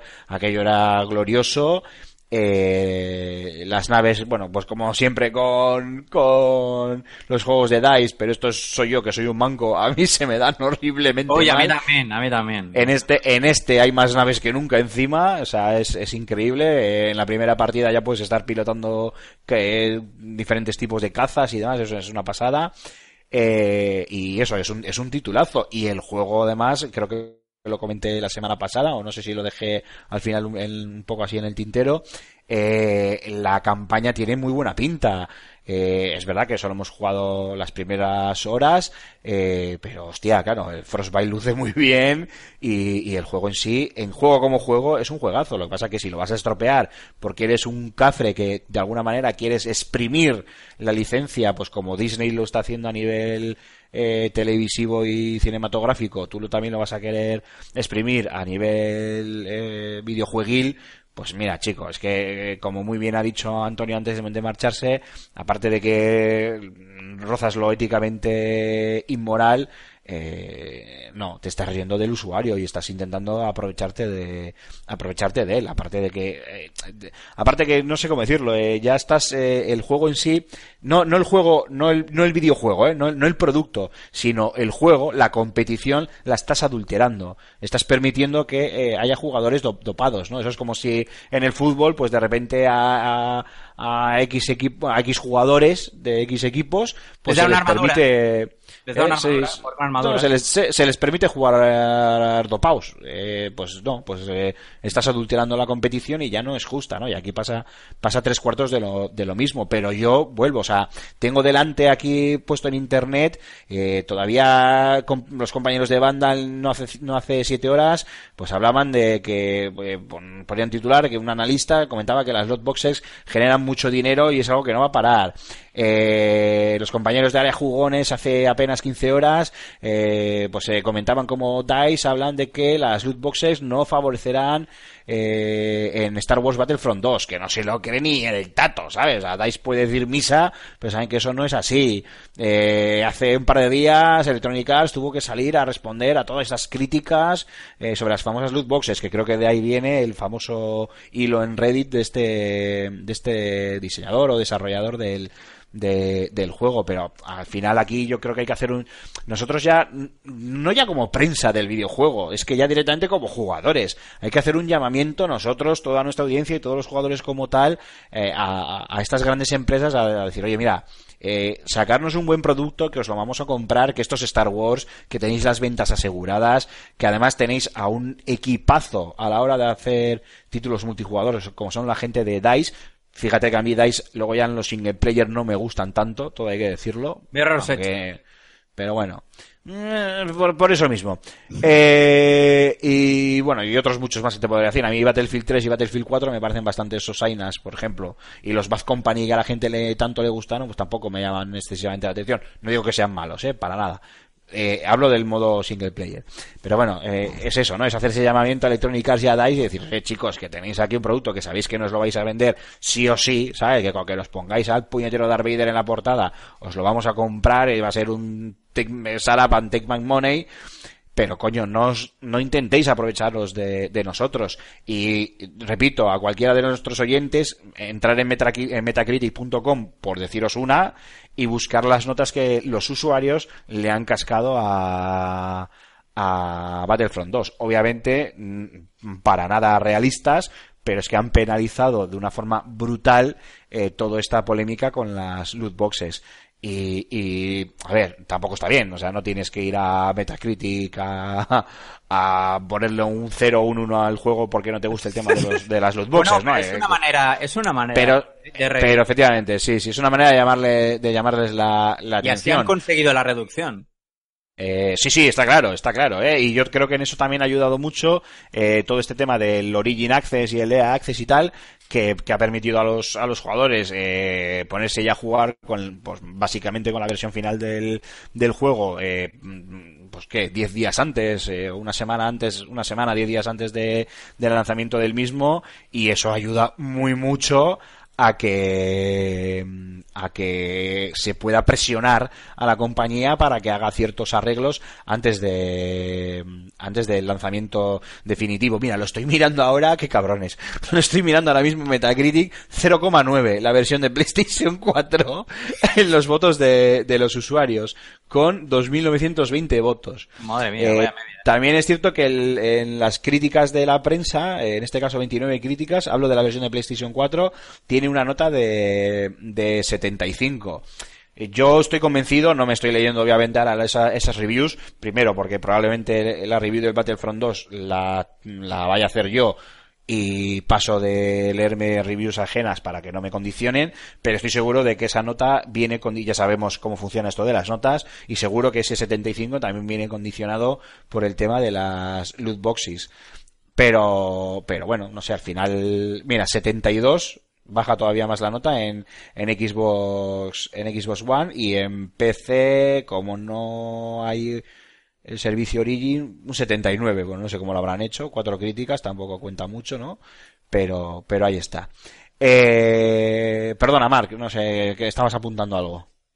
Ah, no, no, estaba hablando simplemente de que, de que, a ver, que es una forma de, es una forma de reivindicación. Si, algún, si alguna compañía pues hace algo que a la comunidad no le gusta, la comunidad sabe que tiene los foros originales, de que tiene las notas en Metacritic, que hay, las compañías miran eso, en la que pues podemos mostrar su, su, su descontento. Luego pasa como en los juegos de Steam, ¿eh? Si un juego se al final se acaba corrigiendo, acaba subiendo de, de, de puntuaciones. La comunidad de los videojugadores yo creo que está bastante demonizada y bueno, hay algunos aspectos en los que habría que, los que hay que llamarles bastante la atención, pero, pero por lo general se portan. Sí, sí, sí, sí, Y tienes tu razón, ¿eh? Al final cuando... eh, mira, Steam es, es muy buen ejemplo. Eh, Steam, que es un- una plataforma que recibe continuamente eh, reviews de los juegos que, que tiene, eh, al final eh, ahí es, es un- es una de las plataformas donde más se observa ese efecto osciloscopio, ¿no? En la que igual la onda de inicio baja mucho porque están penalizando un juego por el motivo que fuere, en este caso las famosas loot boxes de las que estamos hablando, pero luego si se van corrigiendo esa onda empieza a subir hasta que poco a poco se va nivelando a, a más o menos donde tenga que estar según el juego se, se merezca. No sé, yo creo que al final los jugadores, hombre, niño rata ya sabemos que ha habido siempre y los va, bueno, por lo menos desde que existen los multijugadores y, y los va a seguir habiendo siempre. Y luego eh, tontos del culo y youtubers eh, retrasos mentales, pues también, eso ya lo sabemos y no, no se va a poder evitar y todos sabemos de quién, de quién hablamos, pero obviamente eh, el, el, el grueso o la masa de, de videojugadores eh, es gente con dos dedos de frente y gente que sabe penalizar cuando el juego se lo merece y también premiar cuando el juego se lo merece es así y no y no queda y no queda no queda otra eh, una pregunta Mar ¿tú crees que todas estas arreglos que está intentando a última hora Electronic Arts y que le están dejando con el culo al aire en realidad son mm, a ver si me explico, ¿eh? a ver si te puedo hacer la pregunta como yo quiero eh, enfocarla. Quiero decir, ¿les merece la pena arreglar el juego, recular, aunque sea metiendo la cabeza, haciendo la avestruz y metiendo la cabeza en un agujero, porque no acaban de admitir que haya un problema, pero ellos recular, reculan? Eh, ¿Crees que eso les beneficia o al revés? ¿O eso es todavía aún peor porque es como dejar, autodejarse a sí mismos con el culo al aire y encima no admitir que, que han cometido un error? Yo creo que la primera opción, o sea, lo de, evidentemente, nos beneficiaría como, como, como usuarios porque si yo me quejo, norm- normalmente es porque el juego me interesa. ¿Sabes? Porque el juego me interesa, tengo planeado hacer un, hacer un gasto y, y entonces, pues si, si reculas de alguna manera, evidentemente, esto es como el tema de las manifestaciones. Cuando tú ganas una manifestación por cualquier forma de activismo social, el que acaba reculando nunca dice que es verdad, pues había un problema, ¿sabes? Porque eso les deja una posición bastante mala. Pero el hecho de que yo, los usuarios no son tontos. Los usuarios, si ven que reculan, saben que ellos han, han, de alguna manera ganado esa protesta y no piensan, hay que ver qué, qué rápido se bajan los pantalones. eh, o aunque lo piensen, pero igualmente el juego lo van a comprar. Entonces, yo creo que sí que sí que sí que, sí que les beneficia tanto a ellos como, como a nosotros. Que a, fin, a ellos porque, a fin de cuentas, nosotros, nosotros somos quien, quien- quienes hacen que recuperen la inversión porque pagamos y compramos sus productos y a nosotros pues porque tenemos el juego que, que realmente queremos.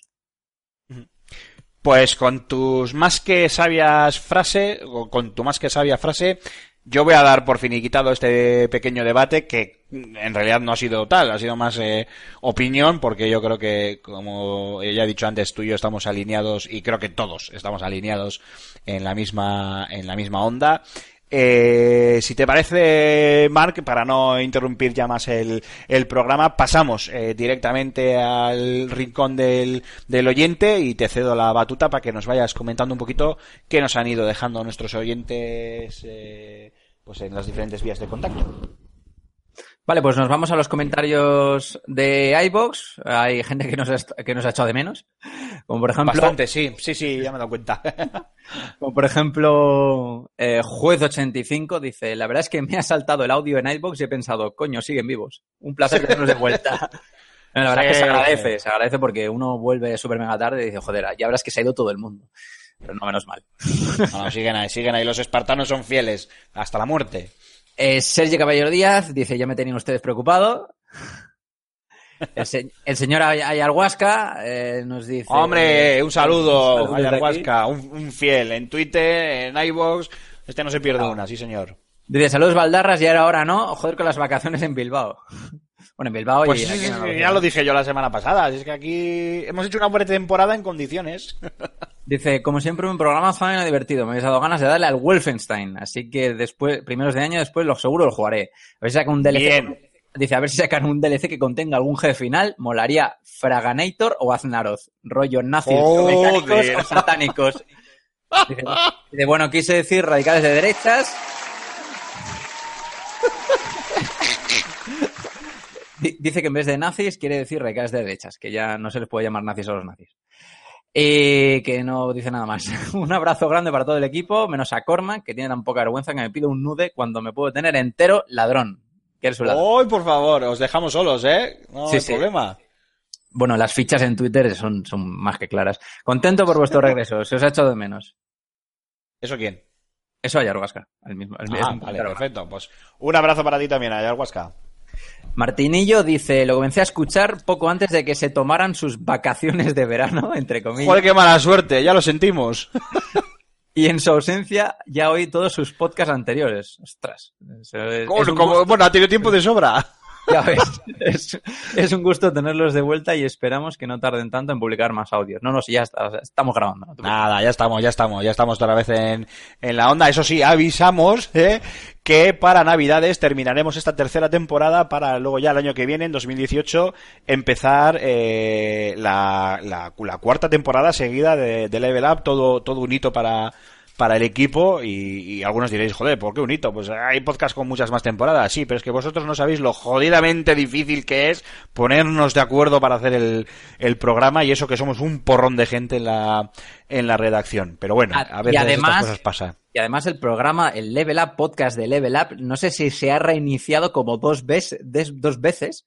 ¿Sabes? O O sea, que a, lo sí, mejor, sí, a, a lo mejor estamos en la temporada 11 o 12, ¿sabes? Sí, Que- sí, por eso, por eso. Pero yo le digo a la gente, una vez que termine, demos por finalizada la tercera temporada, eh, allá por fechas navideñas, nosotros la Navidad la podemos estirar tranquilamente hasta Semana Santa. O sea, que se lo tomen con calma. por si acaso. No, no, no, no, yo me veo en enero grabando solo. Grabando con, con, con- hablando solo Haciéndote, sobre juegos de lucha. Haciéndote- unos monólogos ahí como este, el, el Jesús Quintero. sí, básicamente. Y ya ¿Algún está. comentario más? No, hay uno de un tal Level Up, pero este lo tenemos baneado, así que... Este está baneado, no, no, los de Level Up, nada, baneados.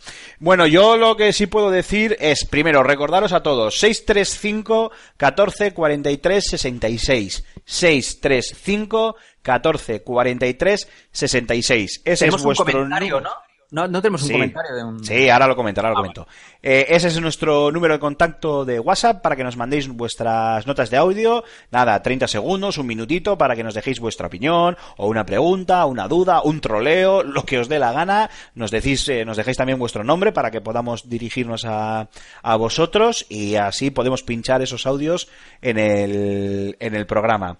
Eh, eh, en esta semana, como estamos de semana de estreno y todavía pues no nos hemos eh, acostumbrado a esto del, del WhatsApp, tenemos eh, un único comentario que nos deja, pues no lo sé, eh, porque no nos ha dejado su nombre, solo tenemos su, su número de teléfono, obviamente, y no sé si en la foto se ve a una a una joven pareja de chicos muy lozanos ellos, eh, un chico y una chica. Eh, para mí la crack es ella, que es la que lleva una jarra de cerveza en la mano, con lo cual, vamos, eh, a, a mí ya me ha ganado. Entonces yo no sé si es él o es ella la que nos ha mandado el comentario, pero nos pregunta si nos han aplicado ya el artículo 155. ¿Por el culo te la hinco? Chiste fácil. Eh, pues querido oyente o querida oyente, eh, no, todavía no. Yo creo que aún no hemos adquirido la importancia a nivel nacional suficiente como para que el amigo Mariano y sus acólitos vengan aquí a aplicarnos la 155, la 139 o Oye, la del oye, empera- No sé la del yo. emperador. Eh, sí, la Orden 66. Yo no La sé. orden tú, ¿eh? 66, eso sí. Porque somos muchos en la redacción y aquí estamos dos nada más, ¿eh? Y yo no sé qué ha Eh, pasado. Alfonso sí. no te contesta. Sí, sí, sí, Alfonso ha hecho bomba de humo. Bomba de humo, eh, Her Director, ya sabemos que en estas fechas, con la proximidad del fan, contar con él ya, contar con él ya de por sí es un lujo. No es un bien de primera necesidad, es un lujo. y en estas fechas, en estas fechas cercanas al, al fan, y además en una coyuntura eh, un poco más difícil eh, para él a nivel laboral, ¿eh? No es, eh, me estoy metiendo en una embarrada porque esto está sonando que el pobre tiene problemas en el trabajo y no es lo que quiero decir. Quiero decir que tiene más carga de trabajo de lo, de lo habitual por circunstancias, pues hombre, es más, más difícil aún contar con, con él. Luego ya el resto, pues bueno, hemos tenido a Antonio Sato y el resto pues ya sabemos. Y algunos os preguntaréis, oye, ¿y la firma de José Carlos? Pues efectivamente, uy, mira, me ha salido ahí como medio maño, medio gallego el acentorro, ¿eh? Pues efectivamente, la- esta semana no tenemos firma de José Carlos, al cual le mandamos un besazo y un abrazo desde, desde las ondas, porque anda un poco pachuchillo de la garganta y, parece, iba, y si nos hace la firma iba a parecer que la hace el padrino y como que no era, como que no era plan. Por eso hemos pasado directamente al rincón del oyente. Y nada, instaros una vez más, eh, lo dicho, apuntad 635 14 43 66 635 14 43 66 el WhatsApp del programa para que nos mandéis. Os vamos a, moler a mensajes en Twitter, en la web fsg- fsgamer.com, en los comentarios de que nos dejéis en iBox, eh, en todas partes os vamos a calentar el morro con el número de WhatsApp del programa porque queremos que participéis, queremos eh, que también vosotros forméis de verdad, realmente parte del programa y poder eh, incluiros, eh, no, no, no con Mark o con quien sea leyendo vuestros comentarios, sino vosotros mismos expresándoos y dándonos eh, vuestras opiniones, vuestros consejos, vuestras recomendaciones, vuestras críticas, que también las queremos porque son las que nos ayudan a, a mejorar, y todos los troleos que queráis para Raúl, que eso nos la sopla, no nos importa, así que podéis trolearle todo lo que queráis. Dicho lo cual, eh, Mark, solo estamos tú y yo, así que te toca a ti despedir el programa y recordar las formas de contacto. Vale, pues, ¿por qué no imponemos el WhatsApp como única forma de contacto? Ya está. Ya, Y ya está. Las, demás, las demás fuera, las demás no, no valen. Bueno, tenemos el... Ya, pero es que sí, pero, pero no, hay que hacerlo, tío, ya es una tradición. Además hay que hacerlo y hay que hacerlo de carrerilla, así que venga, dale ahí. Bueno, yo carrerilla poca. Eh, a ver, primero tenéis que hacernos una visita a nuestra página web, fsgamer.com. Ahí no podéis dejarnos comentarios, pero bueno, para eso tenéis iBox, que podéis dejar abajo los comentarios en la caja del programa. Tenéis Facebook eh, con el nombre de FSGamer, tenéis nuestro Twitter, arroba revista fsgamer.com.